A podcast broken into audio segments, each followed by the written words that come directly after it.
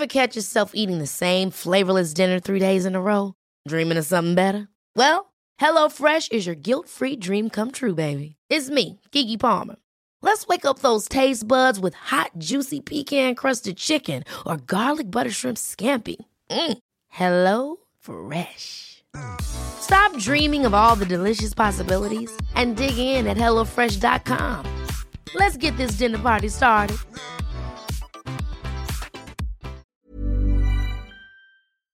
Du weißt ja aus eigener Erfahrung, dass immer, wenn ich bei irgendjemandem bin zu Hause, dann frage ich immer, ob es was Süßes gibt. Ja, Und- bin ich ganz genauso. Und so war das letztens auch bei meiner Mutti. Und ich habe jetzt eigentlich nicht erwartet, dass jetzt was Krasses um die Ecke kommt. Aber meine Mutti kam dann mit einem Riegel von Ahead an. Und Ahead macht Produkte mit weniger Zucker. Und sie hatte mir den Caramel Kakao gegeben. Der hat unter der Schokolade so eine Karamellschicht. Und Mm. oh mein Gott, der schmeckt einfach so gut. Ich kam nicht drauf klar. Und meine Mutti sagte dann, ja, die bei Ahead schmecken aber alle richtig gut. Oh, klingt richtig, richtig geil. Ich finde so, oh, Karamell, da bin ich einfach immer zu haben. Ich bin, da bin ich eine Karamellmaus. Aber den Aufstrich, von dem hast du mir auch erzählt, den hast du fast aufgegessen, oder? Ja, ich bin eigentlich treue Schokoaufstrichesserin von einer bestimmten sehr bekannten Marke. Und ob ihr es mir jetzt glaubt oder nicht, der wurde abgelöst von Crazy Hazel und der schmeckt genauso. Nee, der schmeckt nicht genauso. Der schmeckt sogar noch viel besser und viel schokoladiger. Es ist wirklich, ich, ich, ich komme da immer noch nicht drauf klar. Nee, ihr glaubt das jetzt auch nicht. Ich habe das auch nicht geglaubt. Chanot hat mir davon erzählt und ich habe ihr das auch nicht geglaubt. Und dann habe ich den probiert und es ist ja einfach so verrückt. Der schmeckt wirklich genauso. Und als wäre es die, ich habe es damit verglichen, als wäre es die große Schwester Ja. von dieser Sache. Nämlich noch, noch, noch besser, noch schokoladiger, noch die, die Geschmacks, das Geschmacksprofil ist noch tiefer. Und ich finde es so verrückt, weil die Produkte von Ahead weniger Zucker haben als die gängigen Marken. So, Ja. und da kommen wir jetzt kurz zum Thema, ihr schaltet jetzt nicht ab. Wir sind Selfcare-Mäuse und die versuchen ihren Körper zu verstehen. Und da geht es auch ein bisschen um Ernährung. Ich als Ernährungssportmaus, die jetzt angefangen hat, ein bisschen laufen zu gehen, musste mit 25 Jahren, so lange hat es gedauert, lernen, dass es nicht immer um Schwarz und Weiß in der Ernährung geht. Es geht nicht um den bösen Zucker und auf der anderen Seite das tolle Gemüse, sondern es geht um Balance. Man muss eine Balance finden, um damit glücklich zu sein und um das auch auf Dauer durchziehen zu können. In gängigen Produkten sind nämlich zum Beispiel 50 Prozent, sehr, sehr häufig 50 Prozent leere Kalorien, also wirklich einfach nur raffinierter Zucker, um das Produkt zu füllen und dich davon in Anführungsstrichen abhängig zu machen. Ahead hatte davon aber auch genug und hat gesagt, nee, komm, wir füllen die 50 Prozent mit guten Dingen, damit die auch irgendwas mit sich bringen. Und da geht es jetzt um Ballaststoffe. Und wer davon noch nicht gehört hat, Ballaststoffe sind die kleinen Helfer, die in eurem Darm auch dafür sorgen, dass da alles ordentlich läuft, neben guten Bakterien. Aber Ballaststoffe füttern die guten Bakterien zum Beispiel eben auch. Und auf Dauer, wenn man darauf achtet und weniger Zucker zum Beispiel isst, mehr Ballaststoffe, dann ist das gut für euren Darm und auch deutlich besser für euren Blutzuckerspiegel, was dann zum Beispiel geringeres Risiko für Herzkrankheiten oder Typ 2 Diabetes gibt. Und jetzt Ernährungsstunde beendet, wir kommen zu den nicen Dingen. Ihr müsst es einfach mal selber ausprobieren, Leute. Wir können jetzt hier so viel erklären, wie wir wollen. Aber eure kleinen Geschmacksknospen da auf der Zunge, die müssen es selbst mal erleben. Und mit unserem Code CRIME bekommt ihr auch noch 10% Rabatt. Der Link ist auch nochmal in der Episodenbeschreibung. Und happy snacking. Ein Mann tot in einem Dem der Wohnhaus. sexuelle Missbrauch von Kindern. fehlt von ihr jede Spur. zu lebenslanger Haft verurteilt. ein Mann tot in einem Die Polizei geht von einem Verbrechen. Verbrechen aus. Überdosis Crime. Ein Podcast mit Shinoa und Saskia. Triggerwarnungen. Dieser Podcast ist für Hörende unter 18 Jahren nicht geeignet. Die Episoden dieses Podcasts können verstörende Inhalte über Gewalt, Mord oder andere kriminelle Handlungen auch an Minderjährigen beinhalten. Bitte überlege sorgfältig, ob du dich dieser Art von Inhalten aussetzen möchtest, bevor du weiterhörst. Ich würde sagen, das Jahr neigt sich dem Ende zu. Ja, ich hab, wollte gerade schon sagen Happy New Year, aber wir sind ja erst am 31. Und crazy, crazy Jahr. Ja, ich habe ich hab das gerade so traurig gesagt, aber eigentlich wollte ich sagen, das Jahr neigt sich einfach schon dem Ende zu und es ist ganz doll verrückt, was wir erlebt haben mit dem Podcast. Ja, ja, voll schön. Also da können wir nachher doch nochmal drauf eingehen, beziehungsweise Ja. so ein bisschen auf Vorsätze vielleicht, dass wir auch hier ein bisschen mit unseren Hörern das Jahr ein bisschen entsprechend auch abschließen. Und Mhm. heute hast du uns aber einen Fall mitgebracht. Ganz genau. Der ist thematisch sehr passend, denn er ist auch an Silvester passiert. Und ich bin sehr zwiegespalten, was ich denke und bin ganz, ganz hin und her gerissen. Ich bin sehr gespannt, was du am Ende dann dazu sagst und was auch die HörerInnen dazu sagen, weil ich weiß ehrlich gesagt nicht, wie ich fühle darüber. Also, mhm. Also ich habe irgendwie eine Meinung und gleichzeitig widerspricht sich da ein bisschen was in meinem Kopf. Ja, ich werde mir auf jeden Fall jetzt gleich mal einen Stift und einen Zettel holen, damit ich mir vielleicht ein paar Notizen machen kann. Und ja. dann würde ich sagen, du kannst ja einfach mal anfangen mit deinem Fall. Wer glaubt, dass Waffen töten, glaubt auch, dass Bleistifte Rechtschreibfehler machen. 31. Dezember 2015. Wenn man durch die Straßen des kleinen Dorfes Unterschleichach blickt, gibt es wenige Details, die einem ins Auge stechen. Das Jahresende wird Tür an Tür genauso beendet wie im Vorjahr. Die Ruhe vor dem Sturm liegt in der Luft, wie auch schon letztes Jahr und das Jahr davor. Und das Jahr davor auch sitzen die Menschen in kleinen Gruppen in ihren Wohnzimmern. Hinter Gardinen und Vorhängen sieht man Esstische, auf denen das Raclette vor sich hin brutzelt, Tischknaller, die durch die Gegend fliegen und in den meisten Haushalten noch einen Weihnachtsbaum in der Ecke, dessen letzte Stunden gezählt sind. In den Häusern ist so gut wie überall etwas los. Nur die Straßen sind mucksmäuschenstill. Noch. Denn wie in jeder Silvesternacht verlassen auch die Menschen in Unterschleichach, in dem jede Person von den 450 auch noch die Nachbarn der Nachbarn der Nachbarn kennt, irgendwann im Laufe des Abends ihre Häuser, um Neujahrswünsche in die Luft zu schießen und bunte Farben am Himmel aufleuchten zu lassen. In kleinen Grüppchen stehen sie nebeneinander, die Jacken vorne an der Brust zugezogen bis zum Hals, die Schultern ziehen sich bis zu den Ohren. Ob vor Kälte, vor Aufregung über das Feuerwerk und das damit eingeläutete neue Jahr oder auch vor Lärm der in den Himmel zischenden Raketen. Laute Raketen, Böller und hin und wieder eine Knallerbse sind es auch in diesem Jahr bei vielen Familien, die im Dorf gezündet oder geworfen werden. Eine, die den Lärm nicht wirklich interessiert, ist Janina. Viel zu aufregend ist der Abend bisher gewesen, als dass die ein oder andere Rakete mehr als nur einen witzig gemeinten und überdramatischen Aufschrei in der Elfjährigen auslöst. Es war für Janina nicht nur der Silvesterabend, sondern auch das erste Mal, dass sie bei einer Freundin übernachten dürfte und diesen Feiertag nicht bei und mit ihren Eltern verbringt. Eingehakt mit ihrer Freundin Laura steht sie am Straßenrand neben den Erwachsenen. Sie kichern, hüpfen hin und wieder vor Freude auf und ab, lachen laut. So viele neue Eindrücke und mittendrin Janina. Gegenüber dem Platz, an dem Janinas Gruppe feiert, befinden sich Einfamilienhäuser. Umzäunt von Holzlatten oder jetzt im frischen Januar knochigen Hecken steht Haus an Haus und darin sich befindend Menschen, die den Silvesterabend feiern. Außer in einem. Roland E. zieht gerade die Jalousie eines Fensters des Hauses, das er damals vor vielen Jahren mit eigenen Händen gebaut hatte, hoch. Von hier aus kann er zwischen seinen Hecken hindurch auf die Gruppe Menschen schauen. Rakete nach Rakete sieht er in den Himmel zischen, zwischendrin ein Böller, der mit einem ohrenbetäubenden Knall auf dem Asphalt zerschellt. Rolands Haus ist nicht so prall gefüllt wie das der Nachbarn. Im Gegenteil, den Silvesterabend verbringt er, gleich den anderen, allein. Schon lange hatte Roland keine Familie mehr, mit der er die Feiertage wirklich feiern konnte. Roland E. wächst mit seiner Schwester bei seinen Eltern in Unterschleichach auf. Beide spielten früher immer sehr viel draußen. Eine alte Freundin von ihm vergleicht es ein bisschen mit Michel aus Lönneberger. Aber die vermeintliche Magie, die Leichtigkeit des Michels hatte Roland nur, wenn er draußen unterwegs war. Wenn er das Haus seiner Eltern betritt, herrscht Ordnung und Sauberkeit. Die Nachbarn beschrieben die Familie als verschlossen und schwierig.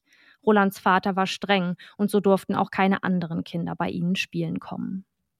Er macht seinen Hauptschulabschluss und dann eine Lehre zum Maurer.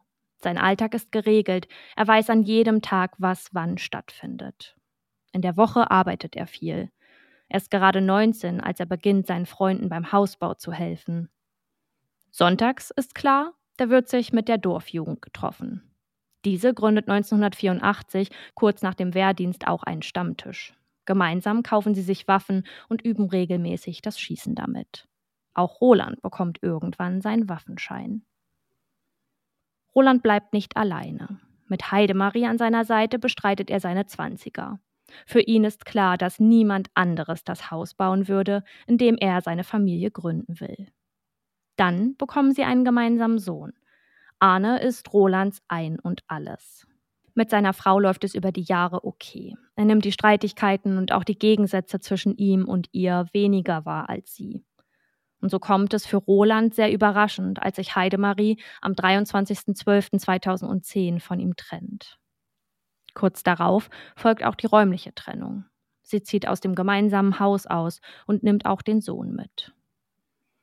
Was eigentlich zur Trennung führt, kann Heidemarie nicht sagen. Sie weiß nur, dass sie seine Eltern immer sehr problematisch fand, weil diese sich in alles eingemischt hätten. 14 Jahre lang hielt sie das alles aus, ehe sie einen Schlussstrich zieht. Rolands Wesen wird über die Jahre immer mehr zu dem seines Vaters. Eigentlich arbeitet er nur noch, mäht den Rasen und wäscht alle drei Tage die Fensterbänke ab. Denn die Reinlichkeit seines Grundstücks und Hauses hat er allemal von seinem Vater. Der war auch immer sehr darauf bedacht, dass Roland und seine Schwester ordentlich aussahen und sich nicht dreckig machten. Das Chaos, das in Roland seit der Trennung vorgeht, versucht er zu beseitigen, indem um ihn herum erst gar keines entstehen dürfe.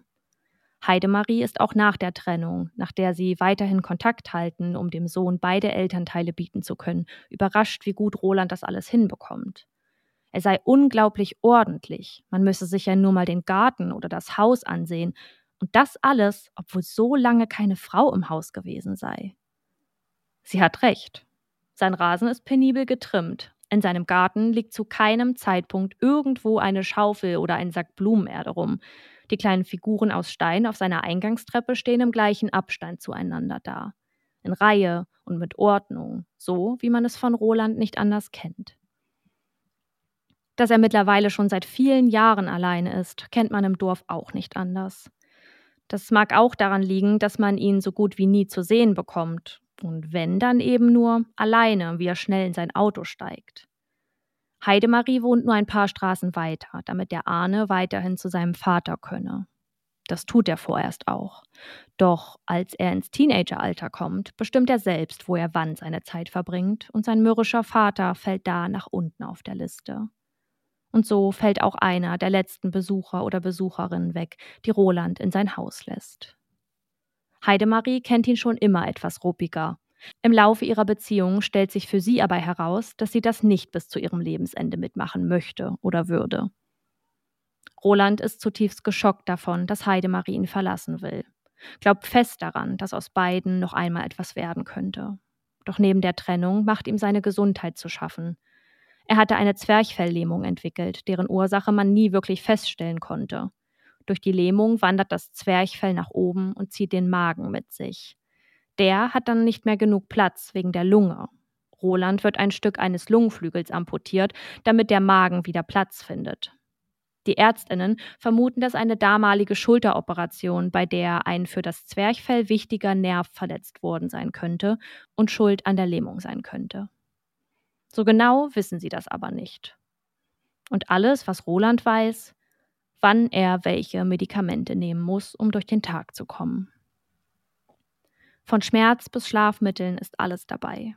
Mittlerweile isst er nur noch nachts, weil das Verdauen viel länger dauert. Der Nahrungsbrei des Zerkauten wandert nur langsam die Speiseröhre runter. Bei seiner Arbeit als Lkw-Fahrer in der JVA kann er das nicht gebrauchen.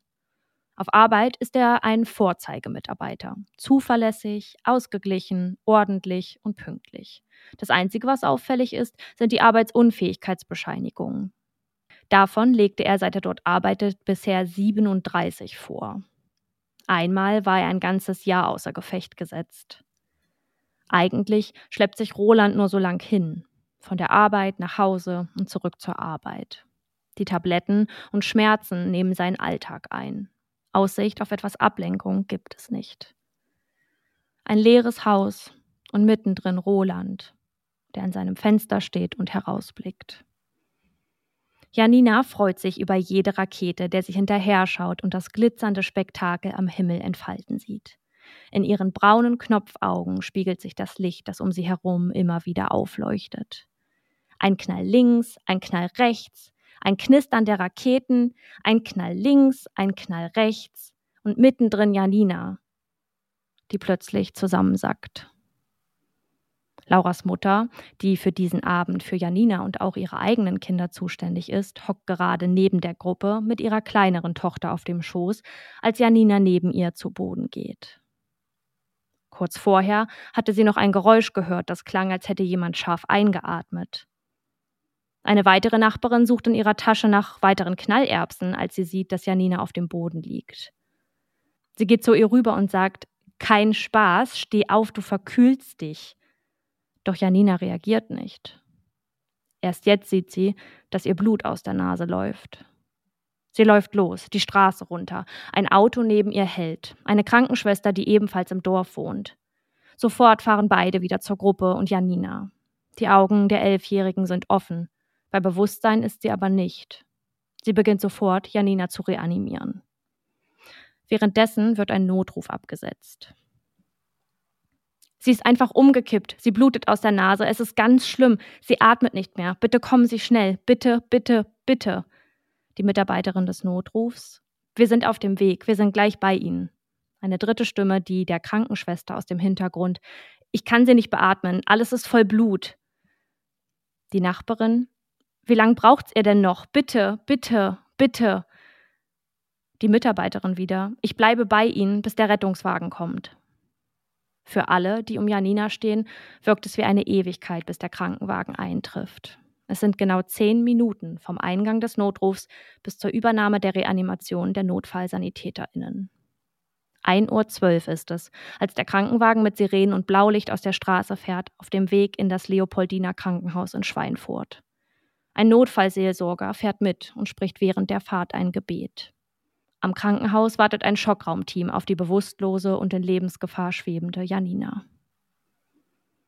Im Computertomogramm sehen Sie, was der Auslöser für Janinas Umkippen und ihren Zustand ist. In ihrem rechten Felsenbein, das sich im Kopf befindet, steckt ein Stück Metall. Das Team kämpft um ihr Leben. Eine Notfalloperation soll Janina davor bewahren, ihren Verletzungen zu erliegen. Doch sie verlieren den Kampf um das noch so junge Leben. Um 7.12 Uhr am 01.01.2016 stellen sie die Wiederbelebungsmaßnahmen ein. Alle dachten, Janina sei gestürzt und unglücklich gefallen, doch die Obduktion ergibt etwas anderes. Ein Bleigeschoss des Kalibers 22 drang von hinten neben ihrem Ohr in ihren Kopf ein, durchdrang auch ihr Gehirn und bleibt kurz vor dem Austritt im vorderen Stirnknochen stecken. Die Ärztinnen gehen davon aus, dass Janina den Schuss nicht mehr mitbekommt und bis zu ihrem Tode auch nicht mehr zu Bewusstsein kommt. Janinas Eltern wird mit dieser Nachricht der Boden unter den Füßen weggerissen. Erholen kann man sich vom Verlust eines Kindes nicht. Man kann nur lernen, damit zu leben. Doch wer war der Schütze oder die Schützin? Die Aufregung auch im Dorf ist riesig. Solche Dinge passieren doch nur bei anderen, nicht bei einem selbst. Und obwohl ihnen davon abgeraten wird, versuchen manche DorfbewohnerInnen selbst herauszufinden, wer es gewesen sein könnte. Plötzlich könnte jeder und jede die verdächtige Person sein. Die Polizei geht da währenddessen nach ihren Methoden vor. Von Haus zu Haus gehen sie in den kommenden Tagen, befragen die umliegenden Nachbarinnen, ob jemandem etwas aufgefallen ist oder jemand etwas gesehen hatte. Alle fragen sofort, was passiert war, wenn sie es denn noch nicht wussten, fragten nach Janinas Familie, wenn sie das am Silvesterabend mitbekommen hatten. Doch einer macht seine Tür nicht auf. Roland E. Ein paar Stunden später klingelt eine Beamtin noch ein zweites Mal. Und da steht er vor ihr. Auf Nachfrage, ob er von der ganzen Sache etwas mitbekommen habe, sagt er, dass er den Silvesterabend durchgeschlafen und nichts gehört hatte. Weder das Blaulicht noch die Sirene, ein paar Sätze tauschen sie aus und dann fällt Rolands Tür wieder ins Schloss. Ein paar Tage später beobachtet Roland, wie die Polizei einen Blick in das Haus seines Nachbarns wirft. Er steht draußen auf seiner Treppe, als eine Journalistin vorbeikommt und ihm ein paar Fragen stellen will. Ob er von der Tötung etwas mitbekommen habe. Roland brüllt sie nur an, dass er darüber nie mehr reden wolle und völlig fertig sei. Die Polizei kommt zu keinem Ergebnis. Wie eigentlich erwartet, nichts Auffälliges bei den Nachbarinnen, die es erlauben, in ihr Haus zu treten und sich umzusehen. Weil sie wissen, dass Janina mit einer Schusswaffe getötet wurde und der damalig gegründete Stammtisch noch immer aktiv war, Mitgliedern das Üben ihres Schießens anzubieten, bittet die Polizei alle Waffenbesitzer und Besitzerinnen, ihre Waffen freiwillig abzugeben. Auch Roland packt die Waffen, die er bei sich im Keller aus früheren Zeiten lagert, ein, um sie der Polizei zu überreichen. Insgesamt 60 Waffen werden im Labor des Landeskriminalamtes untersucht.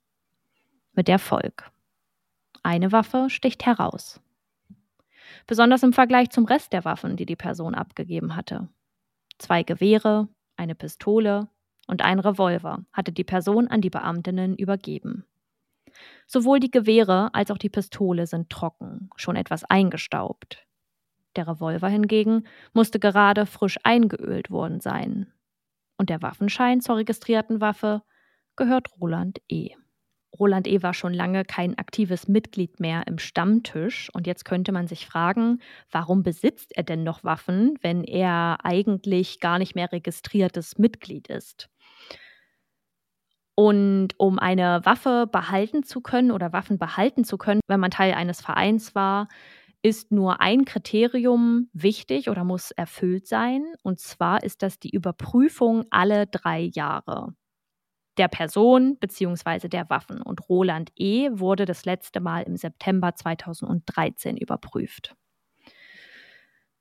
Jedes Mal gab es keine Einträge zu Roland E., also sowohl beim Bundeszentralregister als auch im Polizeiregister nicht und auch nicht im staatsanwaltlichen Register. Und mehr wird da tatsächlich auch nicht geprüft. Eine psychische Erkrankung sei dem Landratsamt auch nicht bekannt gewesen. Mit der Erkenntnis, dass die eventuelle Tatwaffe Roland E. gehört, wird er am 12. Januar erneut befragt. Sie holen ihn an seinem Arbeitsplatz ab. Bei der Fahrt auf das Präsidium entsteht ein wirres Gespräch, das Licht ins Dunkeln bringt. Roland E. sagt auf eine Frage, dann muss ja mit meiner Waffe geschossen worden sein. Der Beamte, aber Sie waren doch allein im Haus. Dann muss ich wohl geschossen haben. Haben Sie geschossen? Ja, ich habe geschossen. Roland E. gesteht, die Schüsse abgefeuert zu haben. Der Mann, der von Nachbarinnen, Freundinnen und Verwandten als ruhig und unauffällig beschrieben wird, sich noch nie gegen das Gesetz gestellt habe, gesteht ein elfjähriges Mädchen erschossen zu haben. Aber warum? Ganz einfach. Janina musste sterben, weil es Roland E. in der Silvesternacht zu laut war. Es ist der Silvesterabend, als Roland E. vor dem Fernseher einschläft. Nicht lange hält die Ruhe an, da hört er die ersten Raketen gen Himmel zischen und kleine Böller in der Entfernung zünden. Ein paar Stunden vorher hatte er schon seine Schlaf- und Schmerzmittel genommen, um die Nacht irgendwie zu überstehen. Ein lauter Knall reißt ihn endgültig aus seinem Schlaf. Es ist ein Uhr nachts. Die Kalender zeigen ein neues Jahr. Draußen hört er Kinder lachen und schreien und immer wieder irgendwo ein Knall. Für Roland ist alles immer noch gleich ob altes oder neues Jahr. Aber Roland ist wütend, richtig wütend. Er schließt die Kellertür auf und steigt die Treppe in den dunklen Raum hinab. Hier bewahrt er seine Gewehre und anderen Waffen auf. Munition hat er daneben im Schrank zu liegen. Er lädt den Revolver mit fünf Schuss durch. In Jogginghose und Hausschuhen geht er aus dem Haus in den Garten. Es ist nirgends auch nur ein kleines Licht an. Sein Garten ist stockdunkel. Hinter seiner Hecke positioniert er sich so, dass er nicht gesehen werden kann und schießt fünfmal. Und einer davon tötet Janina.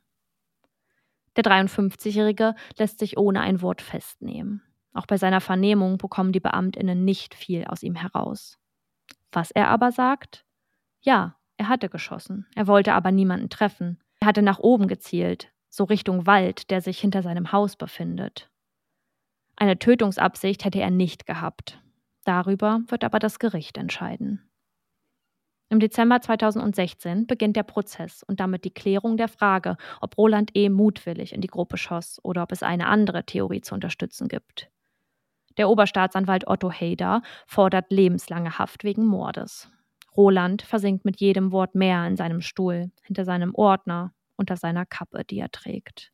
Seine Verteidigung plädiert auf fahrlässige Tötung. Er hätte nicht bewusst auf die Menschen geschossen.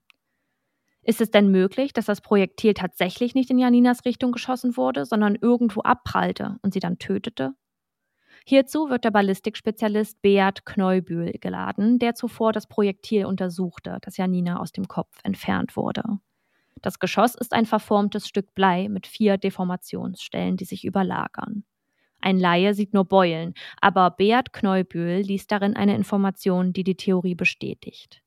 Die Deformation 1 des Geschosses zeigt, dass es mit der Längsachse in Flugrichtung auf den Schädelknochen traf.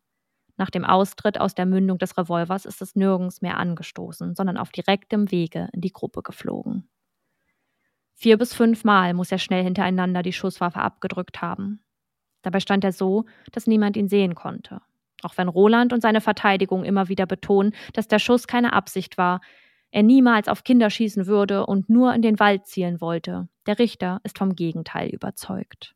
Ein Schuss muss ja mindestens in die Richtung gefeuert worden sein, sonst wäre Janina nicht tödlich getroffen worden. Beim Feuern in die Richtung hätte ihm also klar sein müssen, dass er jemanden treffen könnte. So etwas nennt man bedingten Vorsatz. Rolands Motiv ist die Wut über den Lärm und das Stören seiner Ruhe. Wut in einem Maß ist dann ein niedriger Beweggrund und eigentlich ein Mordmerkmal. Außerdem platzierte sich Roland E. so, dass er nicht gesehen werden konnte. Heimtücke könnte seiner Tat also auch nachgesagt werden. Roland E. droht eine lebenslange Haftstrafe.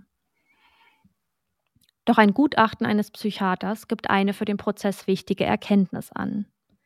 Er kann nicht ausschließen, dass Rolands Steuerungsfähigkeit an diesem Abend erheblich eingeschränkt gewesen sei. Er stellt bei dem Angeklagten eine leichte bis mittelgradige Depression fest, die sich aus seiner sozial isolierten Situation und vor allem seinem körperlichen Leiden heraus entwickelt hätte und somit die Grundlage für eine eingeschränkte Schuldfähigkeit gibt. Roland spricht im Prozess weiterhin nicht. Nur einmal, als der Richter es merklich schwer hat, den Prozesstag weiterzuführen, ohne jegliche Information oder Regung des Angeklagten, der ja in der Lage wäre, Licht ins Dunkeln zu bringen, und Roland eine Frage stellt, antwortet er. Irgendwas muss ja in Ihrem Kopf vorgegangen sein. Sie sind ja nicht ferngesteuert worden. Man fragt sich, warum geben Sie diese Antwort nicht? Roland E. schweigt weiterhin. Herr E., haben Sie verstanden, was ich gesagt habe? Es platzt aus Roland heraus. Mein Kopf nimmt das gar nicht mehr auf, der ist am explodieren. Das Gericht folgt dem Grundsatz im Zweifel für den Angeklagten. Anstatt zu einer lebenslangen Haftstrafe wird Roland E. am 22.12.2016 vom Landgericht Bamberg zu zwölf Jahren und sechs Monaten Haft wegen fahrlässiger Tötung verurteilt. Am 21.12.2016, also einen Tag vor der Verurteilung, spricht Roland sein letztes Wort im Prozess. Er richtet es an Janinas Eltern, ohne sie anzusehen. Ich bitte die Eltern um Verzeihung, sagt er und blickt starr in Richtung des Richters. Janinas Mutter trägt an allen Verhandlungstagen schwarz. Immer wieder laufen ihr lautlos vereinzelte Tränen über die Wangen. Sie versucht stark zu bleiben, doch manchmal, da hält sie es nicht aus und stürzt auf den Flur des Gerichtsgebäudes.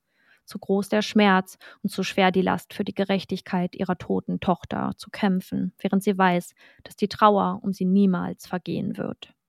Janinas Mutter findet auch letzte Worte.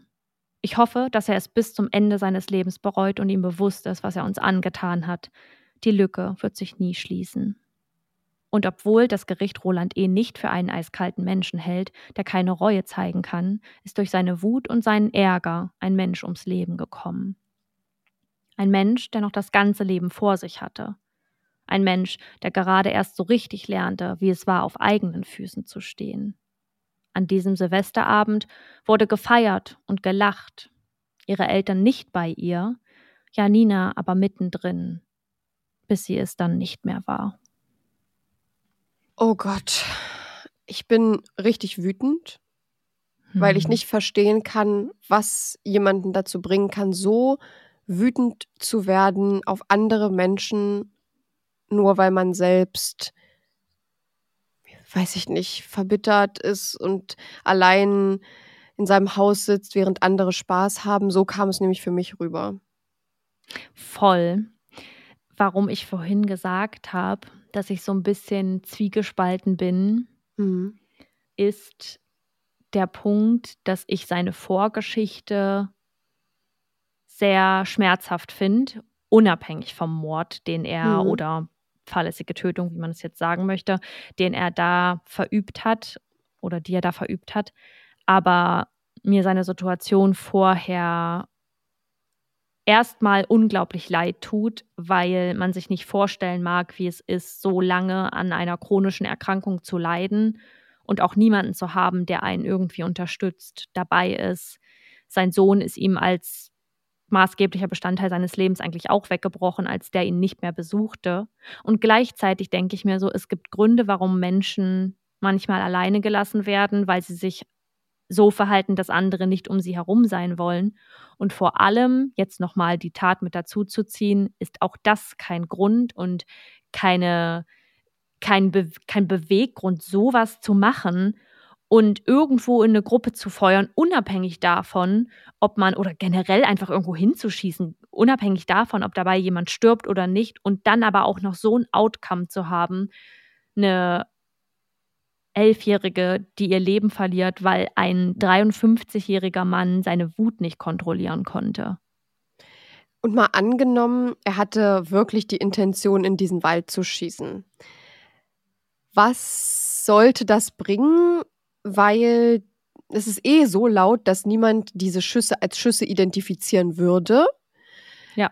Und wenn das jetzt eine Art Warnschüsse oder irgendwas gewesen sein soll, verstehe ich es nicht so ganz, weil das hört sich teilweise relativ ähnlich an, beziehungsweise Laien könnten jetzt einen Schuss aus einem Gewehr, aus einer Pistole, aus einer Waffe eben einfach nicht unterscheiden zu irgendwelchen bestimmten Silvesterböllern, wo ich mich frage, wenn, wenn das wirklich so gewesen sein sollte, was ja eigentlich widerlegt ist, weil er auch ja eigentlich ein sehr geübter Schütze war. Also er hatte ja schon viel Erfahrung mit dem Schießen und der Ballistikspezialist hat ja auch eigentlich ja widerlegt, dass das jetzt irgendwo abgeprallt ist oder so, dass es eigentlich auf direktem Wege dahin geflogen ist.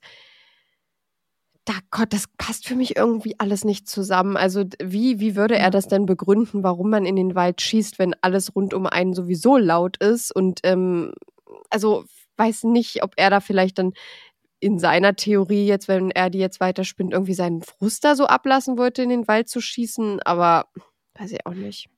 Ja, verstehe ich auch nicht. Also grundsätzlich ist es ja schon mal gruselig, der Gedanke, dass es Menschen gibt, die Waffen im Keller haben, die die dann einfach Voll. rausholen können und auch befugt dazu sind, damit zu hantieren, egal ob jetzt auf ihrem eigenen Grundstück oder irgendwo im Wald, um vielleicht auch Tiere zu erschießen. Mhm. Aber ich stimme dir zu, dass das irgendwie weit hergeholt ist, diese Theorie, dass in den Wald schießen. Vielleicht hat er wirklich gedacht, dass er in einer, in einer Pause der Geräusche damit erzielen kann, dass sich jemand erschreckt und dann sagt, oh Gott, wir hören jetzt auf. Aber das kann ja nicht die Lösung sein. Also unabhängig davon, dass er auf Menschen gezielt hat, gibt es ja auch irgendwie andere Lösungsansätze, zum Beispiel dorthin zu gehen. Ich meine, ist auch schwierig, weil ich mir so denke, dieses Böllern, das hält halt vielleicht eine halbe Stunde an und dann ist auch gut bei den meisten. Das wird man ja jetzt wohl aushalten können. Aber ja, dass er diese eingeschränkte Steuerungsfähigkeit hatte, ist halt auch nochmal schwierig, wenn man das so beachtet. Also diese Wut, die ihn überkommt und die sich eigentlich schon seit Jahren so angesammelt hat, ist jetzt nicht die gleiche Wut, wie wenn ich mir meinen kleinen Zeh irgendwo gestoßen habe und dann was gefragt werde und mir so denke, frag mich nicht, lass mich mein Schmerz aushalten. Ja, verstehe ich schon. Aber so, das, das ist für mich nicht greifbar und gleichzeitig tut es mir so unfassbar leid, dass der solche Sachen selbst erlebt hat. Aber die Wut ist trotzdem noch genauso groß in diesem Fall der Tötung. Also egal, was er vorher erlebt hat, nur ich sehe da so einen zwiegespaltenen Menschen. Der Mensch, zu dem er dann auf einmal wurde, als er das Mädchen getötet hat oder als er sich die Waffen aus dem Schrank geholt hat. Und einmal der Mensch, der davor war, der ja einfach ein Leben geführt hat, wie man es sich nicht ausmalen mag. Ja, was mich auch richtig überrascht hat, ist diese, dieses Geständnis. Das war ja noch nicht mal im Verhör oder so, sondern auf dem Weg dahin, richtig? Ja, Und das fand ich super überraschend, weil er ja vorher irgendwie gar keine Anstalten gemacht hat, dass ähm, vorher irgendwie schon sich besonders in die Ermittlungen eingefärcht oder so oder hat jetzt auch jetzt, er war jetzt wahrscheinlich nicht sonderlich auffällig, außer dass der erst, dass er da in der Nähe gewohnt hat. Aber dass er dann einfach so in so einem lockeren Gespräch mit den Polizisten da einfach das, die ganze Tat gesteht, finde ich sehr überraschend. Also da, da dachte ich mir gerade, huch, ja, okay, ähm, hätte ich jetzt nicht gedacht, dass da jetzt schon ein Ja. Geständnis kommt. Ja, da gibt es zwei Informationen zu. Einmal haben die BeamtInnen, die ihn dort abgeholt haben, an seinem Arbeitsplatz, und man darf ja nicht vergessen, das ist die JVA, in der er arbeitet, oder zumindest äh, teilweise, also er ist Lkw-Fahrer dort, bringt dort Wäsche Mhm. hin, holt sie ab und äh, auch Essen zum Beispiel. Und die haben ihn abgeholt und haben gesagt, er wirkte schon sehr erleichtert, als sie ihn mitgenommen haben. So von Mhm. wegen, das Ganze hat jetzt auch ein Ende und er muss da nicht weiter hinterm Berg halten damit. Aber er wusste auch schon zu dem Zeitpunkt, als er die Waffen weggebracht hat, dass sie ihn sehr wahrscheinlich bald finden bzw. bekommen. Also er Mhm. hat nicht damit gerechnet, dass er davonkommt und dass sie ihn niemals finden werden, sondern als er die Waffen abgegeben hat, war ihm schon klar, sie werden anhand dieser sehen, dass er es war, weil da war ja scheinbar auch noch ein Schuss, glaube ich, drin und es ist auffällig, dass alle, alle anderen Waffen eben trocken, fast eingestaubt sind und die war frisch eingeölt. Er wäre wohl dann nach dem Schießen, er hätte sich nicht mehr an so viel erinnern können, aber wäre dann zurück in den Keller gegangen, hat die Waffe dort abgelegt, sie nochmal geölt ordentlich und sei dann ins Bett gegangen. Da fragt man sich schon, ob er vielleicht irgendwie, naja, gefunden werden wollte, um das irgendwie von seiner, ja, das, also vom Gewissen her irgendwie frei zu machen, dass er da jetzt Ja. gar keinen Widerstand geleistet hat, das irgendwie abzugeben. Vielleicht hat er sich dann gar nicht mehr so dagegen gesträubt, irgendwie gefunden zu werden, weil er vielleicht auch, naja, weil sein Leben ja sowieso nicht so rosig war vorher und er sich vielleicht auch einfach gedacht hat, ja gut, ähm, ich habe das getan, muss mich dafür verantworten und mache das jetzt Ja. einfach auch. Ja, ich finde auch, er wirkt jetzt nicht wie der eiskalte Täter, der versucht, davon zu kommen mit seiner Tat und alles zu überdecken, sondern ich glaube, er wollte wirklich gefasst werden äh, am Ende, um ja das Ganze für sich zu beenden. Und ich glaube auch, weil er wusste, dass das Leben, was er dort bei sich zu Hause führt, sich nicht so, sag ich mal, lebenswert gerade anfühlt, ähm, wenn man jeden Tag das Gleiche erlebt und jeden Tag der gleiche Scheiß passiert und man die Mhm. gleichen blöden Schmerzen hat und dass er vermutlich dann ähm, einfach eingesehen hat, dass das, ja, dass er dafür auch bestraft werden muss. Worauf ich nochmal zu sprechen kommen möchte, ist das Thema mit der psychischen Erkrankung.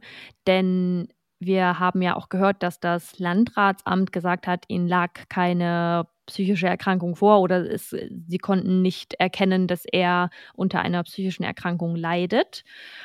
Und da ist mir so ein bisschen die Frage aufgekommen, sollte innerhalb dieser Waffengeschichte von Waffenbesitzern oder Besitzerinnen die psychischen Erkrankungen einfach noch stärker in den Fokus genommen werden und da stärkere Tests vorgenommen werden. Also dass man zum Beispiel, wenn man Waffen im Besitz von Waffen ist, weiß ich nicht, regelmäßig zu einem Psychologen oder zu einem Psychiater muss, um einfach darüber zu sprechen. Und da, und sobald dem irgendwie das Gefühl aufkommt, dass diese Person irgendeine Geschichte mit sich trägt, die ihn beeinträchtigen könnte, die sie beeinträchtigen könnte in ihrem Denken oder in ihrem Sein, da weiter darauf eingeht und sagt, wir müssen Folgetermin machen. Also ich weiß, das Gesundheitssystem ist dahingehend halt wirklich überlastet und mittlerweile kommt so ganz langsam ins Rollen, dass diese mentale Gesundheit einfach einen anderen Stellenwert bekommt als auch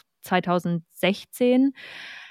Aber das ist halt so, das ist für mich so die Frage, weil ich, also ich finde es ganz furchtbar, der Gedanke, dass unabhängig jetzt, wie man psychische Erkrankungen sieht, Menschen mit psychischen Erkrankungen Waffen besitzen dürfen, ohne da kontrolliert zu werden. Hm. Generell, dass Menschen, die Waffen besitzen, auf ihre psychische Gesundheit kontrolliert werden. Was anderes wird ja, wenn man jetzt zum Beispiel bei der Bundeswehr anfängt, auch nicht gemacht ähm, vom Körpercheck oder wenn du Pilot oder Pilotin werden willst. Ja, wenn du dann da halt irgendwie eine Blombe hast, weil in deinem Zahn gebohrt wurde oder dass eine bestimmte deine Zahngesundheit nicht so gut genug ist, dann darfst du das nicht werden. Und genauso müsste das doch eigentlich auch funktionieren können. Na, so ist es ja auch bei, wie du gerade gesagt hast, bei der Bundeswehr und bei ähm, ja. Polizisten beispielsweise. Da werden ja vor der Einstellung ja auch diverse psychische Tests durchgeführt. Und ich finde, du hast ja uns erzählt von dieser Überprüfung alle drei Jahre. Und das wäre doch vielleicht eine ganz spannende Sache, das damit anzufügen. Also sowohl die Personalien irgendwie zu überprüfen und alle, ja, alle anderen Sachen, die man jetzt da schon überprüft und dann halt einfach ja. eine, ja, ein psychologisches Gutachten da mit, mit rein zuschieben einfach. Ich äh, glaube, viele werden das auch anders sehen. Und ich weiß nicht, ob es vielleicht in Schützenvereinen und so sowas schon mittlerweile sogar gibt. Ja. Aber ich finde auch, dass das irgendwie, wenn es noch nicht so ist, auf jeden Fall überprüft werden müsste, weil man das ja bei diversen Jobs, wo jemandem eine Waffe in die Hand gibt, man es ja auch macht. Ja, man überprüft ja dort auch dann die, ja, die psychische Gesundheit der Menschen, bevor du denen eine Waffe in die Hand gibst im beruflichen Umfeld, sage ich mal. Ja, das finde ich genau wie du sagst, dann eben fürs private Umfeld auch wichtig, weil das eine ja, das, also ob das jetzt im Beruf stattfindet oder, oder in privatem, ist ja eigentlich erstmal Wurst. Diese Person darf eine Waffe halten und diese Person darf diese Waffe nutzen in bestimmtem Maße. Genau, nee, nee, meine ich ja. Ja, genau. Sehe ich auch so. Also, das ist, das denke ich nämlich auch, weil hier hat es mich wirklich überrascht, dass es nur das Bundeszentralregister, Polizeiregister und das staatsanwaltliche Register ist, was dort überprüft wird. Mhm. Und mhm. Und das ist für mich ja jetzt nur bezogen auf die polizeilichen Sachen, oder? Gehe ich auch von aus, ja.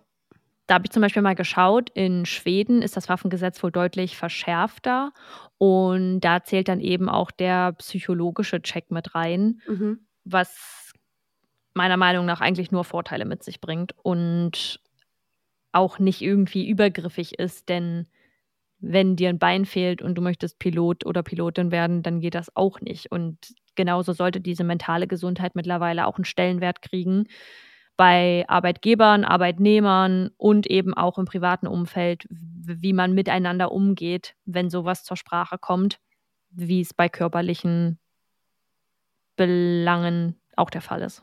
Ja. Ich wollte noch mal ganz kurz sagen, dass ich den Namen der beiden Kinder, die sage ich mal, nicht aktiv im Fall betroffen waren, also einmal der Sohn und einmal die Freundin der Janina geändert habe. Mhm. Das sind mhm. nicht die richtigen Namen. Aber die Heidemarie, das ist ihr richtiger Name, soweit ich weiß. Und die steht auch nach der Tat noch zu ihrem Ex-Mann. Okay. Denn, denn sie sagt mehrere Male, dass er kein böser Mensch ist und dass ihr das so leid tut, dass sie ihn verlassen hat. Sie macht sich da ziemlich Vorwürfe, dass sie daran schuld ist, dass diese Sache passiert ist, weil sie ihn allein gelassen hat und mhm. weil sie ihm dann maßgeblich, sag ich mal, den, den Teil genommen hat, der ihm eigentlich noch blieb, nämlich die Familie. Was ja total schwierig ist, weil niemals darf sich jemand irgendwie Vorwürfe machen, der seiner eigenen Gesundheit wegen aus einer Beziehung oder ja generell aus einer Beziehung gegangen ist, dass sie an irgendeiner Sache schuld ist. Also das, das ist ja absurd, aber ich kann das auch ein bisschen verstehen von ihrer Seite, weil die hatten immer noch einen guten Draht. Und ja, sie hat ihn verlassen, weil sie das so nicht mehr wollte, diese Beziehung, aber sie wusste, er ist der Vater ihres Kindes und sie möchte auch, sage ich mal, in der Nähe bleiben, damit der Sohn den Vater noch dort hat. Ja, und macht sich da ziemliche, ziemliche Vorwürfe und will nach dem Prozess einfach noch weiterhin für ihn da sein und ihn besuchen im Gefängnis. Ja, ich glaube, da sind wir uns absolut einig, dass sich niemand, dass sich niemals jemand die Schuld an einer Tat geben muss, der sie nicht begangen hat, sondern ja, es ist halt schwierig zu sagen, sich nicht die Schuld dran zu geben für die Person, die sich wirklich die Schuld daran gibt. Es ist jetzt natürlich wow, ja, danke, dass ich mir nicht die Schuld daran geben muss, mache ich aber. Und das ist halt so schade, weil im Endeffekt ist jeder für seine Handlung selbst verantwortlich. Und was dazu geführt hat, kann man präventieren, aber definitiv muss sich niemand irgendwie die Schuld dafür geben, der damit gar nichts zu tun hat. Hm. Die Heidemarie hat noch eine Sache gesagt, um das mal so ein bisschen in Verbindung mit seinem Charakter zu bringen. Und zwar hat sie behauptet, dass er sie niemals geschlagen hat. Im Dorf wurde sich das Gegenteil erzählt.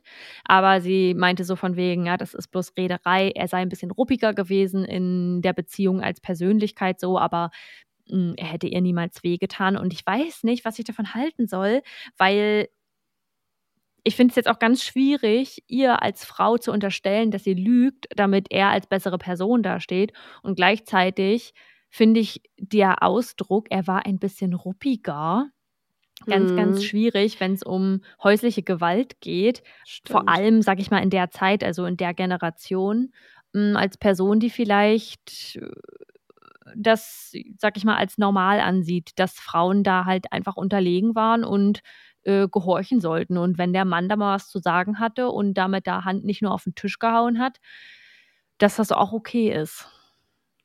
Ich habe mich gerade gefragt, was man unter ruppig sein in einer Beziehung versteht. Ja. Ich kann es mir nämlich ganz schwierig vorstellen und alles, was ich mir vorstellen kann, geht schon in die Richtung häusliche Gewalt. Ja, eigentlich schon, ne? Also zumindest ja. so Grenzverhalten, genau. bei dem man, bei dem man jetzt nicht sagen würde, er hat mich geschlagen, aber sowas irgendwie fest am Arm packen. Ja, aber da gebe ich dir recht. Das klingt einfach schon ein bisschen, bisschen zwielichtig. Ja, das stimmt. Ja, der Sohn, der wollte ja auch irgendwann nicht mehr zu seinem Vater und hat dann nochmal Kontakt zu ihm aufgenommen, als er davon gehört hat, dass diese Sache stattgefunden hat oder dass diese Sache passiert ist im Dorf an diesem Silvesterabend oder in der Nacht eigentlich eher. Es war ja schon Neujahr.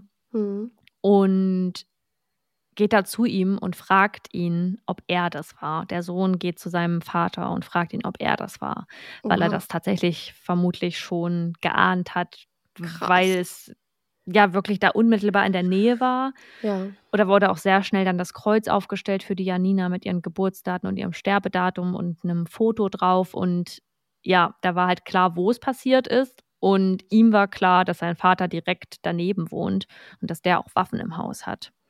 Ja, Find da gehört, krass. Ja, da gehört irgendwie viel dazu, seinen Vater für sowas zu verdächtigen. Da Boah, muss ja. vielleicht schon vorher irgendwie in der Familie irgendwie, es muss Anzeichen gegeben haben, dass er vielleicht, dass er ihm sowas zutraut einfach. Und das finde ich krass, über seinen eigenen Papa zu denken. Ja. Wenn jetzt nicht vorher irgendwas passiert ist, womit er ihm das zutraut einfach, ne? Ja, der war 15, der Junge. So, das ist jetzt Krass, nicht ja. mal ein, weiß ich nicht, reflektierter Erwachsener, sondern der hat jetzt einfach eins und eins zusammengezählt und traut ihm das scheinbar ja auch zu. Also, Heftig, ey. Boah, ja, wie gesagt, ich war super zwiegespalten so nach dem Fall. Ähm, nicht, weil ich jetzt denke, das ist nicht gerechtfertigt. Ich finde die Strafe okay, wenn ich das mal bewerten darf. So, ich finde die Anzahl der Jahre ähm, gerechtfertigt, zumindest was das Mindestmaß angeht oder die Mindeststrafe angeht. Mhm. Und ja, bin aber sehr schockiert über seine Vergangenheit ja. und was ein Mensch, sag ich mal, so miterleben kann und muss, wenn es nur, in Anführungsstrichen, nur um körperliche Sachen geht, die sich dann aber eben auch auf die Psyche auswirken. Und das ist nicht zu unterschätzen, um es jetzt hier nochmal zu sagen, für die Leute, bei denen es noch nicht angekommen ist unabhängig von diesem Fall. Eure psychische Gesundheit ist verdammt wichtig und sowohl euer Körper und Schmerzen und Verletzungen und Traumata an eurem Körper können sich auf eure Psyche übertragen, aber auch andersrum. Ihr könnt eine psychische Erkrankung haben oder psychische Beschwerden und das kann sich sehr wohl in körperlichen Sachen äußern, die ihr erstmal nicht als solches zuordnen würdet. Und deswegen kann ich immer nur sagen, Therapie ist ganz, ganz dolle wichtig und richtig und nichts für Bekloppte oder Menschen, die irgendwie ein Ding am Sender haben, sondern für Menschen wie du und ich und alle anderen, die einfach Dinge erleben und jeder geht anders mit anderen Sachen um und jeder braucht auch andere Hilfe und es ist nichts Schlechtes, zum Psychologen oder zum Psychiater zu gehen und sich Hilfe zu holen.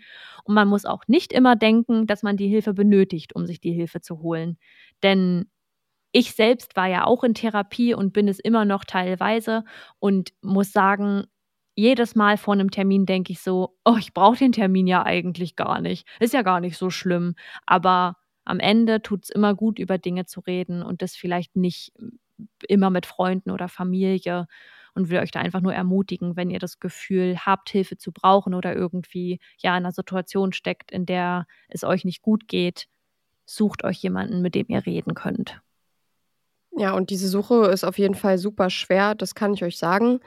Ja. Es gibt nämlich keine Plätze und wenn man es sich nicht selbst leisten kann und über die Kasse machen muss, dann kann man sowieso, also muss man sowieso ewig warten. Ja. Und es ist, wenn man selbst bezahlt, super teuer, glaube ich.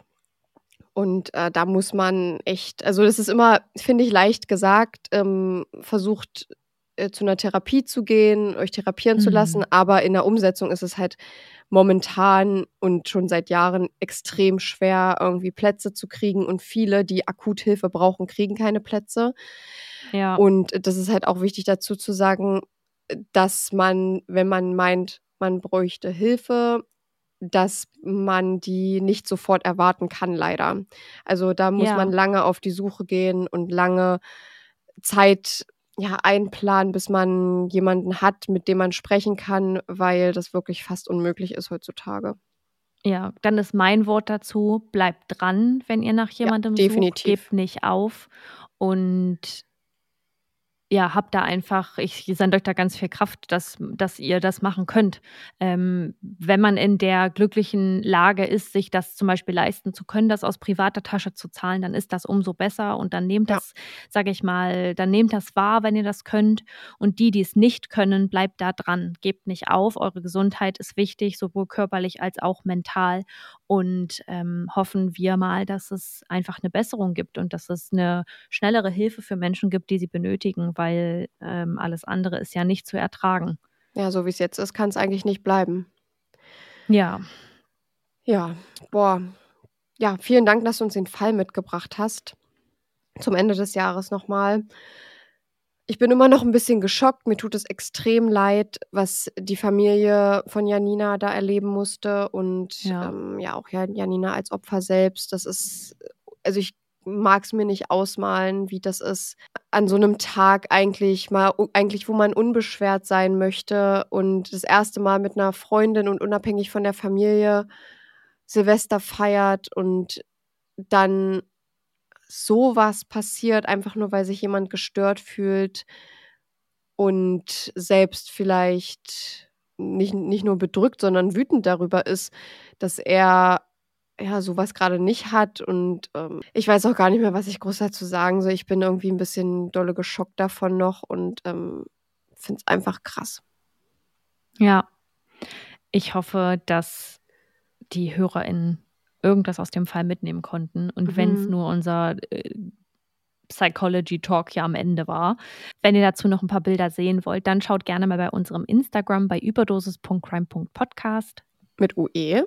Vorbei, denn da posten wir euch nochmal ein paar Bilder oder manchmal auch Videos zu dem Fall, je nachdem, was wir haben. Auch ein paar Reels, zum Beispiel Crime to Goes, wo wir den Fall nochmal zusammenfassen.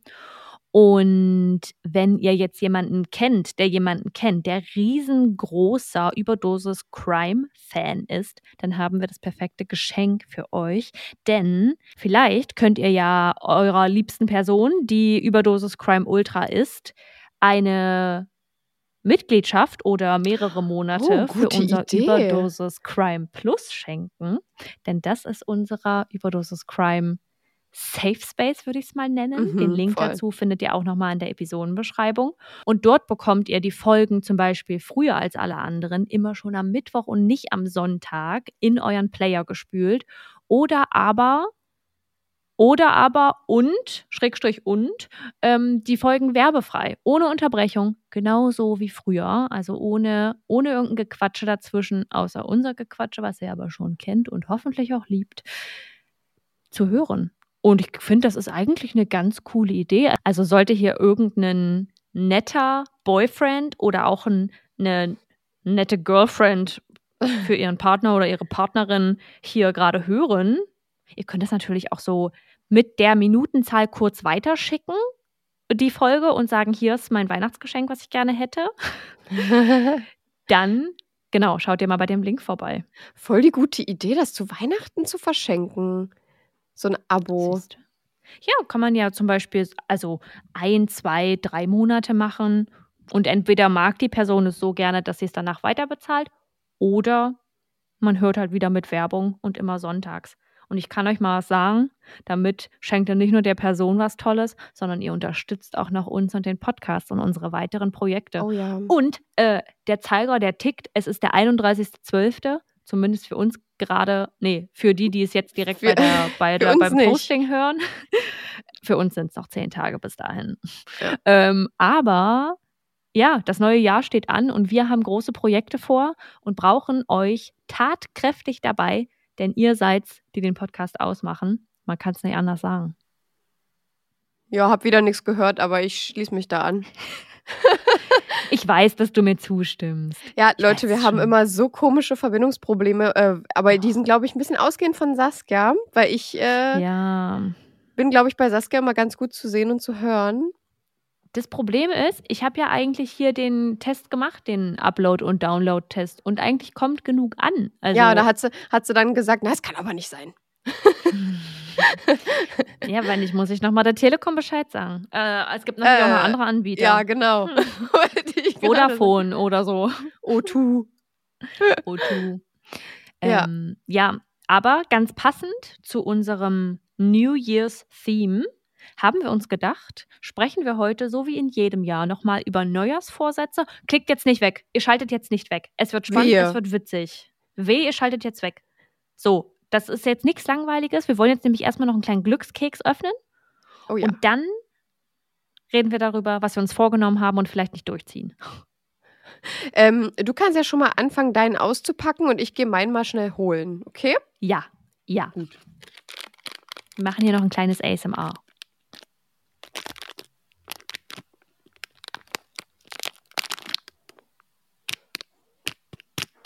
Das ist gar nicht so ASMR-ig.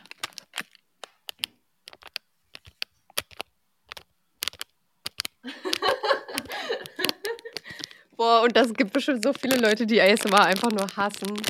Mach's Red jetzt doch auf. nicht rein. Mach's jetzt auf.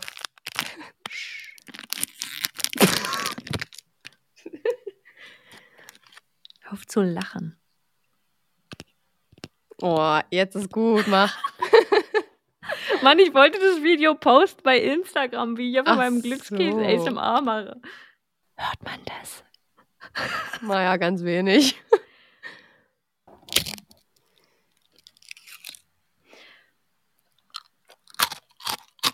Oh, hier gibt's noch gratis Essgeräusche dazu. Wir lieben das doch. Auf welcher Sprache soll ich es denn vorlesen? Deutsch, Englisch, Niederländisch oder äh, Italienisch? Ich glaube, Deutsch wäre in Ordnung. Gli unici che non sperimentano nulla. Oh Gott, aua. Die einzigen, die nie auf die Nase fallen, versuchen nie etwas. Oh, ich, muss true. auf, ich muss das mal kurz auf Englisch vorlesen, weil auf Deutsch klingen solche Sachen immer ganz komisch. If you don't fail, then you have never tried. ja, ist so. Ist so. Das Ja, denke ich mir auch mal bei gut. unserer ersten Folge. Oh Gott, hört bitte auf. Zum Glück haben wir da einen Disclaimer vorne reingemacht, ey. Diese schreckliche Folge. Äh, gute Eigentlich Fälle, Wir das, gute Fälle, aber schreckliche Folge. ja, aber eigentlich müssen wir das auch bei allen anderen äh, Folgen bis zur 15. oder so machen. Ja, echt so. Wir haben ja auch gelernt, die Leute sehen ja auch, es gibt einen Prozess, es gibt eine Verbesserung. Das ist mein Keks. Was steht in deinem drin? Aber ich möchte So. jetzt auch so ein ASMR. Oh, hör mir doch mal auf. So, ich habe jetzt die. Oh, der riecht Guck mal, ein bisschen gut. Spaß hast du auch daran. Nein. So. ich muss ein bisschen lachen. Okay, ich, ich knack den jetzt auf. Oh, der ist schon pappig. Der knackt nicht mehr. Lol. Oh, doch. Oh, ja. Mhm. Mhm, mhm. Bei mir steht nur Italienisch und Deutsch. Italienisch bitte. Oder vielleicht ist es auch Spanisch? Frag mich doch mal nicht. Also. Oh, das ist eine. Pass auf, das ist eine Sache, die be be beziehe ich auch extrem auf den Podcast. ähm, weil das viele, glaube ich, nicht können. Anfangen ist leicht, beharren ist Kunst. Oh, so passend. Oder? Weil Oha, Consistency so ist key. Consistency ist key. Absolut. Und äh, das muss sich jeder hinter die Ohr Ohrchen schreiben, weil wir hätten mal nicht gedacht, dass wir jetzt hier äh, unsere, was ist das, 86. Folge aufnehmen. Und das Schon sind ja krass. nur die großen. Wir haben jetzt bestimmt schon über 100 Folgen online. Also, Leute. Ist so. Ist so. Ich, also, man muss noch kurz ausrechnen, was wir ja auch jede Woche aufnehmen, beziehungsweise wie viele Stunden wir insgesamt schon aufgenommen haben. Das ist krass. Das ist echt heftig. Also, aber jetzt mal nicht vom Aufwand zu sprechen. Es ist ganz, ganz doll wichtig, dass ihr an euren Träumen und Wünschen festhaltet. Ja, das klingt so definitiv. cheesy, aber Leute, Nee, und das lohnt sich. Irgendwann zahlt es sich aus. Ja, und das klingt auch so wie, ja, ja, das kann, kann man jetzt leicht sagen. Aber ich kann euch wirklich auch sagen, wir haben halt auch von Null gestartet. Also wir hatten äh, hier mit dem Podcast zum Beispiel initial jetzt gar keine Unterstützung oder irgendwas. Also wir haben uns einfach Ja. Saskias beide Mikros genommen, äh, Gesangsmikros, die sie zu Hause hatte, und haben uns da hingesetzt und die erste schreckliche Folge da aufgenommen. Und komischerweise haben sich das immer mehr Leute angehört. Und das, wir haben einfach immer durchgezogen, auch wenn es mal hier oder mal da auch mal schwierig war. Und es wird auch in Zukunft auch nochmal so sein, dass es irgendwie schwierig ist. Ähm, auch zeitlich, organisatorisch manche Sachen einfach über die Bühne zu bringen. Aber ich denke mir immer, ich habe mir immer so gedacht, bevor wir das hier hatten mit dem Podcast, wenn das Leute gesagt haben, ja, ihr müsst nur an euch glauben, an eure Träume glauben, ja, ja, das können die halt leicht sagen, nachdem sie es geschafft haben. Aber äh, das kann man halt auch erst sagen, wenn man es so, naja, ich will jetzt auch nicht sagen, geschafft hat, aber wenn man schon gemerkt hat, dass, wenn man an irgendwas festhält, dass es wirklich auch Früchte trägt. Und das ist, das Ja. habe ich beim Podcast halt extrem gemerkt, weil wären wir nicht dran geblieben und hätten in der 15. Folge aufgehört, dann wären wir heute nicht hier und hätten nicht äh, unsere treue Zuhörerschaft, über die wir uns freuen, ähm, dass sie jede Woche einschalten. Voll. Ich würde sagen, so spielt das Leben und das Leben kann richtig schön spielen, wenn man durchhält und wenn man es spielen lässt und Voll. nicht vorher abbricht. Und Definitiv. ja, ich finde, du hast das sehr schön zusammengefasst. Es wird, es wird immer schwierige Momente geben, die liegen auch in der Vergangenheit und wie gesagt auch in der Zukunft. Aber äh, wer sind wir, wenn wir das nicht durchstehen gemeinsam, war? Wozu sind wir zu zweit? Ja, und scheiß mal bitte auf Vergangenheit und Zukunft, dass wir jetzt hier sitzen und Spaß daran haben, was wir machen, ist doch einfach das Wichtigste. Voll. Und dass es sich nie wie Arbeiten anfühlt. Und das finde ich, ist das Wichtigste. stimme ich dir in allem zu. Und jetzt kommen wir zu unseren Neujahrsvorsätzen, die wir hoffentlich durchziehen. Starte mal. Ich muss mich mal kurz inspirieren lassen. Ja, ich, du, ich weiß ehrlich gesagt, also Ich hab was. Ich, ich brauche jetzt hier nicht, ich, ja, ich brauche jetzt hier nicht anfangen mit Sport und hast du nicht gesehen, weil, guck mal, ich nehme mir das schon gar nicht als Vorsatz mehr. Wenn ich es mache, ist schön und gut. Aber äh, das wird hier niemals mehr ein Vorsatz von mir werden. Mein Vorsatz ist einfach Eat Clean weiterhin. Habe ich nämlich ganz gut gemacht. Die, das letzte Jahr, Mhm. finde ich. Ich bin da immer so unpro unprofessionell, würde ich gerade sagen, unkreativ. Weil ich so, weil ich mir so denke, ja, ich, will, ich bin, ich bin nicht, ich, mh, ich bin kein Hater von Vorsätzen. Ich finde es eigentlich wichtig und gut. Ja. Aber irgendwie, jetzt ist mir das die Frage irgendwie ein bisschen zu spontan, als hätten wir nicht gewusst, dass wir das hier, unsere Neujahrsfolge jetzt aufnehmen. Ähm, Leute, Aber- kann ich, ich, ich höre jetzt mal, was Saskia sagt und dann schließe ich mich vielleicht an oder nicht. Ja, ich wollte nämlich gerade sagen, ähm, es zeigt ja auch ein bisschen, dass du, sag ich mal, keine dringlichen Bereiche in deinem Leben hast, die du ändern willst, bei denen du denkst, ich muss das jetzt ändern, sondern wenn ich es ändere, dann ändere ich es, weil ich vermutlich Lust darauf habe. Und das muss jetzt nicht mit dem 01.01.2024 passieren. Und wenn ich es nicht ändern will, weil es mich nicht juckt, dann mache ich es halt nicht. Und ich glaube, das ist ein ganz großes Ja. Ding bei den Neujahrsvorsätzen, dass viele immer davon getrieben sind, dass man, dass es so ein Bild gibt von einer perfekten Person, die man sein muss, mit Sport, mit Clean Eating, mit allem, was man auf die Reihe kriegen muss, als Mutter, als Vater, als Schwester, als Tante, als Onkel, was auch immer dass man glücklich sein soll, dass man sich um seine psychischen Probleme kümmern soll, dass man sich um seine körperlichen Probleme kümmern soll, geh immer zum Arzt, wenn irgendwas ist und so weiter und so fort und dass man dann danach seine Neujahrsvorsätze irgendwie so auslegt. Aber das müsst ihr gar nicht. Macht die Sachen, auf die ihr Bock habt. Und ich finde so Neujahrsvorsätze ganz cool, um sich so ein paar Ziele zu stecken. Das kann man zum Beispiel auch mit einem Voll. Vision Board damit man es einfach mal so ein bisschen visualisieren kann, was man sich so für das Jahr vorstellt. Sei das auch irgendwie eine ganz genaue Sache. Vielleicht möchte man ja eine Sache erreichen und das muss kein Ding sein, was man zwölf Monate lang durchzieht, sondern ich möchte mir eine Reise ermöglichen, da und dahin oder ich möchte schon immer mal das und das machen und das werde ich in diesem Jahr irgendwie umsetzen, komme was wolle. Sowas darf ja auch ein Neujahrsvorsatz sein. Naja, genug gelabert. Mein Neujahrsvorsatz ist, glaube ich, ich habe zwei Dinge und die eine lässt sich besser Okay. umsetzen als die andere.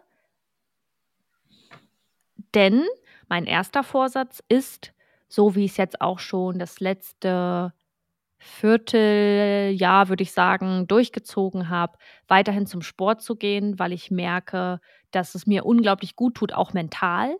Ich habe nicht immer Bock und ich habe ja früher zum Beispiel viel zu Hause gemacht und muss einfach sagen, dass das ans Fitnessstudio gehen da nochmal was geändert hat in meinem Verhalten zur Fitness an sich ähm, und auch meinem Anspruch, weil es deutlich mehr bockt, irgendwo Sport zu machen und irgendwo hinzufahren, als zu Hause auf der Matte was zu machen. Das kann man mal machen, so, also das kann ich mal machen, aber das, das geht nicht lange gut.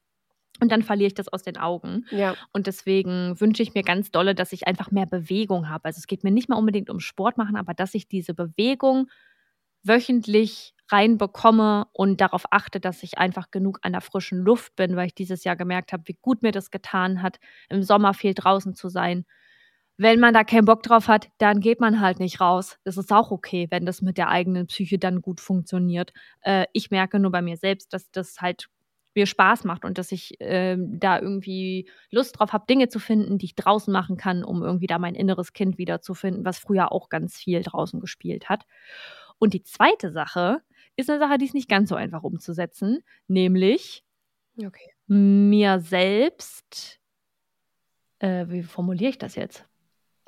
Mm, Dinge, die ich mir vornehme, durchzuziehen und mich selbst zu respektieren. Und da rede ich jetzt nicht nur von nicht blöd über mich selbst reden oder denken, dass man sich da halt keine Flausen in den Kopf setzt, sei das jetzt das eigene Selbstbild, wie man, wie man aussieht, wie man sich fühlt, wie man ist, ob man cool genug ist oder so, sondern eben auch solche Sachen wie, wenn man Termine für sich selbst macht, bei der Arbeit, weil man irgendwas hinkriegen möchte, zeitlich geschafft bekommen möchte oder auch irgendwie so ein Self-Care-Date mit sich selbst macht, wo man sagt, keine Ahnung, man macht sich jetzt einen Massagetermin oder man liest heute Abend ein Buch, dass ich diese Sachen auch mache und durchziehe und mich selbst so respektiere wie eine andere Person, deren Termine ich einhalten würde.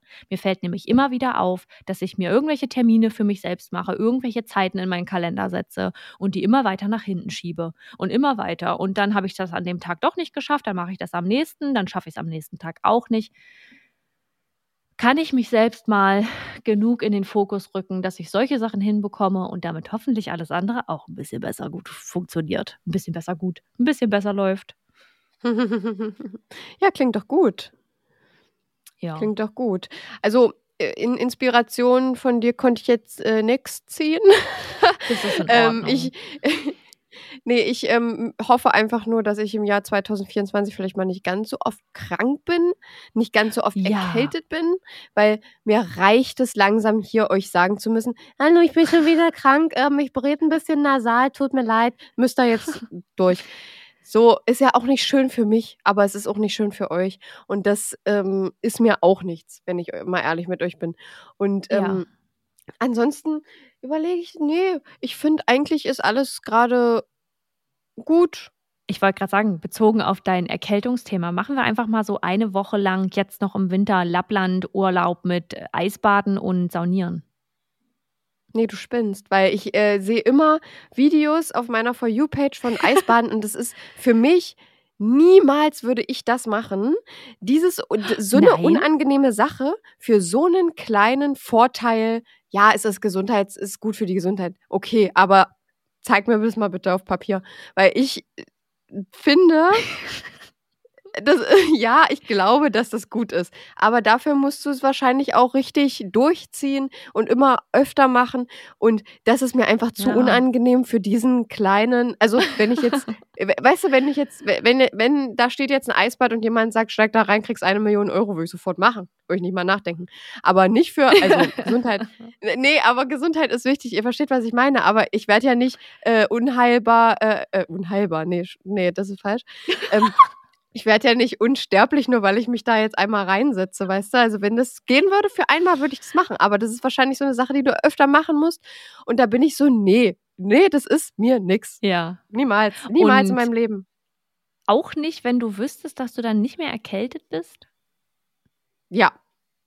Auch nicht dann, weil dann nehme ich lieber die Erkältung mal äh, fünf Wochen im Jahr äh, irgendwie in Kauf. Aber nee, also ich kann nichts mit, mit Kälte, mich da irgendwo reinsetzen.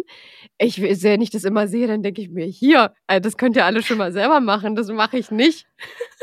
Ich muss sagen, ich, ja, das ist jetzt, das, ich bin jetzt dieses, ich bin da aber anders Mädchen.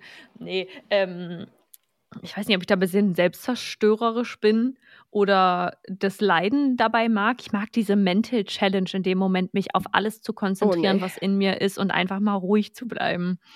Das kann ich auch nicht immer. Dafür muss ich dann auch an dem Tag gemacht sein. Aber manchmal habe ich da Bock drauf. Boah, ich finde das krass, wenn Leute das können. Ich habe da ganz, ganz großen Respekt davor. Auch ähm, die so, weiß ich nicht, so anbaden gehen oder abbaden oder wie das alles ich heißt. auch krass. Ja. So im, we- weißt du, das ist ja auch so, da gehst du halt rein in, in einen See oder so. Und das heißt, es ist ein lang langsamerer Prozess, als dich in so eine Eisbadewanne reinzusetzen. Einmal ganz schnell. Und dann Ja. da so, oh, und dann wie die dann immer so atmen, so, oh nee, das kann, das ist, nee, nee. Also wenn ich mal, wenn ich mal ganz, ganz hart drauf bin, dann mache ich mal meine Dusche ein bisschen kälter, ja. Aber also, sorry, nee. Äh, äh. Ich bin einfach Ich zu find's aber- komfortabel dafür. Das warum sollte ich das Ja. machen? Ich finde es gut, dass du da so real bleibst, dass du dir selbst treu bleibst und jetzt hier nicht sagst, oh, das will ich auch mal machen, sondern auch sagst, nee, geht nicht. Finde ich wichtig, finde ich richtig. Aber- und damit vertrittst du bestimmt auch ein paar Leute. Aber dafür stelle ich mich gerne auf diese Stacki-Matte da, wie die heißt. Diese mit den Pieksern. Ah, ja, auch Das ist ein Schmerz. entspannt. Das ist ein Schmerz, den finde ich ehrlich gesagt ganz cool. Ich mag ja auch so Ja. Tattoo- und Piercing-Schmerz. Mag ich auch voll gerne. Oh, ja, gut. Aber nicht sowas. Nee, nee, nicht sowas mit Kälte. Ich habe auch schon gesagt, ähm, ich habe zu Saskia schon mal gesagt, dass äh, ich Lust hätte, mit ihr zu Seven vs. Wild zu gehen. Und äh, dann habe ich aber gesagt, ja, aber nicht in eine Kälte. Also nicht irgendwo, wo es Alaska ist und wir müssen da äh, in Schlafsäcken schlafen. Nee, dann lieber, da, dann nehme ich es lieber mit irgendwelchen Bären auf oder so. Aber ich wollte nämlich gerade sagen, also es muss ja dann sehr neutrale Temperatur sein, vielleicht Ja. Deutschland Wald irgendwo, weil zu Nein. kalt. Chenor, Chenor fallen dann wahrscheinlich, sobald, sobald wir da ankommen, die Füße ab, weil ihr so kalt ist. Ja. Und zu warm, da kriegt die Frau auch Kreislaufprobleme. Nee, nicht nur das, ich werde richtig wütend, weil wenn mir warm ist, ich werde richtig, ja, wir haben schon gesagt, wenn wir äh, da hingehen würden, wir würden uns nur streiten. Ich hätte kein, ich, also ich denke ja auch von mir, habe ich äh, schon mal zu Saskia so gesagt, ich denke ja auch von mir, dass ich einfach so ein, so ein ähm, Wolf oder einen Bären einfach, ich könnte es mit dem aufnehmen, sage ich euch so, wie es ist. Das, ist- Ja, das ist meine, mein Toxic Trait ist, dass ich denke, dass ich, dass ich das könnte. Aber es ist auch schon mal gut, dass du wenigstens weißt, dass es ein Toxic Trait ist. ja. Ja, wir würden beim Shelterbau ganz, ganz Oh. kläglich versagen. Nicht nur das, Kurze Wortfindungsstörung. sondern danach würde es den Podcast nicht mehr geben, weil wir uns so zerstritten hätten. Auf jeden Äh, Fall, ja. Also, weißt du, weil dann, dann würde ich sagen so, Saskia, äh, das geht so nicht. Dann würdest du sagen, hä? Naja, ich habe das doch jetzt aber besser. Hast du eine bessere Idee? Schon aber dann sagen, nee, aber das geht trotzdem nicht. ist, oh, ich fände das einfach für den Unterhaltungsfaktor wäre das mega witzig, aber wir würden Für nur zwei Tage durchhalten. Ja, wir müssten uns wahrscheinlich vorher so ein Liebesgeständnis-Video machen, gegenseitig, dass wir uns dann danach angucken. Ah, sodass, ja. so, Wie weißt bei du, dass Temptation wir dann, Island. Äh, Genau, das so resetten, dieses Gefühl. Dass wir dann wissen, das war eine scheiß Zeit. Wir haben uns da richtig verkracht, wir haben uns da angeschrien wie blöde, aber danach ist der Podcast auch zurück, weil sonst kann ich dir sagen, wird hier, werden hier einzelne Folgen aufgenommen. Du, ich, du, ich, Ah. du eine Folge, ich eine Folge. Eigentlich eine gute Idee, falls wir uns irgendwann mal zerstreiten sollten. Also sollte das passieren, wisst ihr, auf privater Ebene hat da was nicht funktioniert. Irgendwas hat nicht gepasst bei uns. ja, schön. aber das äh, ja, ist auch so. Also, ne, wenn dir da zu kalt ist, dann ist das so. Dann Nee, ist das nee. auch in Ordnung. Wollen wir dich jetzt auch nicht zu zwingen. Ja, das wäre es ja noch. auch schon mal so eine. Sch Na, irgendwann werden wir das mal machen im Podcast. Eisbaden. Spinnst.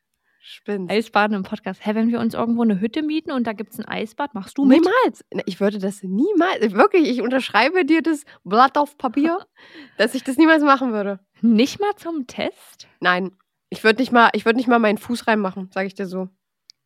Ja, meine Hand ja, aber Ganz Fuß nicht. enttäuscht. Aber mal eine andere Survival-Situation. So Glaskäfig mit Spinnen drin. Da wäre ich raus. Da wäre ich Ich komplett auch. raus.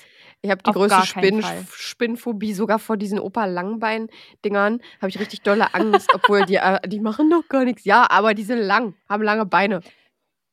Weißt du, was meine, das ist so typical Saskia, würde ich sagen.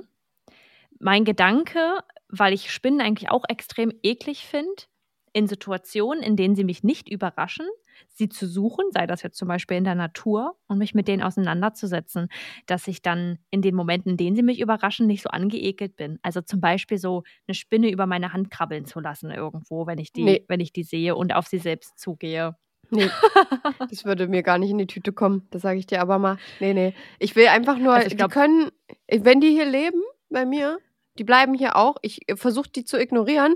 Die lebt ihr Leben, ich lebe mein Leben. Die wohnt zwar bei mir mietfrei, aber Die liebt, die liebt ihr Leben, ich lebe meins. die liebt wirklich ihr Leben. Die jetzt hier echt gut, ey. Nee, wenn hier eine Spinne ist, ich mach die, also, nee, die wird auch nicht getötet oder so. Ich hoffe dann einfach, dass die irgendwann aufs Fenster wieder raus, äh, rausflutscht. Aber äh, ich finde es, nein, ganz schrecklich. Außer es ist eine ganz, ganz dicke, denn, naja, dann habe ich schon, also, Mal einen Latschen geholt. dann habe ich vielleicht schon mal einen Latschen geholt oder eine Zeitung. Naja, sei es drum. Ich wollte gerade sagen, wir können auch ganz froh sein, dass wir nicht in einem Land leben, in dem es größere Spinnen Ja. als, weiß ich nicht, fünf Zentimeter gibt. Ja, oder? Nee, schlimm. Problematisch wäre das. Naja, guckt mal. Wir haben jetzt hier über Neujahrsvorsätze gesprochen. Ihr braucht keine Neujahrsvorsätze. Wenn ihr Lust auf irgendwas habt, nehmt ihr euch das vor und ansonsten auch nicht und macht es einfach mal Genau. spontan. In der Spontanität liegt die Würze. Das ist zwar nicht das Sprichwort, aber das habe ich jetzt so gut. erfunden. Das ist gut. Und ich würde sagen, wir bedanken uns hier ganz, ganz aufrichtig im Namen äh, von uns beiden. Also ich bedanke mich im Namen von uns beiden nochmal bei euch für euren Support dieses Jahr, für Oh ja. all die gehörten Stunden, wie wir es in euren Spotify Wrapped sehen konnten Mhm. und freuen uns auf das nächste Jahr mit euch, auf die Projekte. Ich freue mich riesig auf alles, was ansteht, was kommt, Ich was auch. vielleicht spontan entsteht und hoffen natürlich, dass ihr im nächsten Jahr mit dabei seid. Ja, na, das hoffe ich doch auch, weil sonst, ähm, naja, würde ich mal sagen, es schlecht, sieht schlecht aus für uns sonst. Sieht schlecht aus für uns und ihr kriegt ein dickes, fettes Side-Eye. ja, Bombastic Side-Eye kriegt ihr dann. Side-Eye. Ich würde sagen, heute gibt es von uns keine Favoriten. Wir haben jetzt über unsere Vorsätze gesprochen und die Favoriten heben wir uns fürs nächste Jahr auf, würde ich sagen. Da geht's wieder los. Ja, da bleibt uns nichts anderes übrig, als zu sagen, passt auf euch auf, habt's fein, drückt eure Liebsten dieses Weihnachten und auch den Rest des Jahres noch und mit Chenors abschließenden Worten. Seid immer nett zu anderen, das ist mega wichtig und guten Rutsch. beenden wir hier die Folge. See you later, Alligator. After a while, Crocodile. Guck mal einer an. Guck mal, zum Ciao. Ende des Jahres funktioniert es doch nochmal. Tschüssi. Siehste. Tschüss. Überdosis Crime.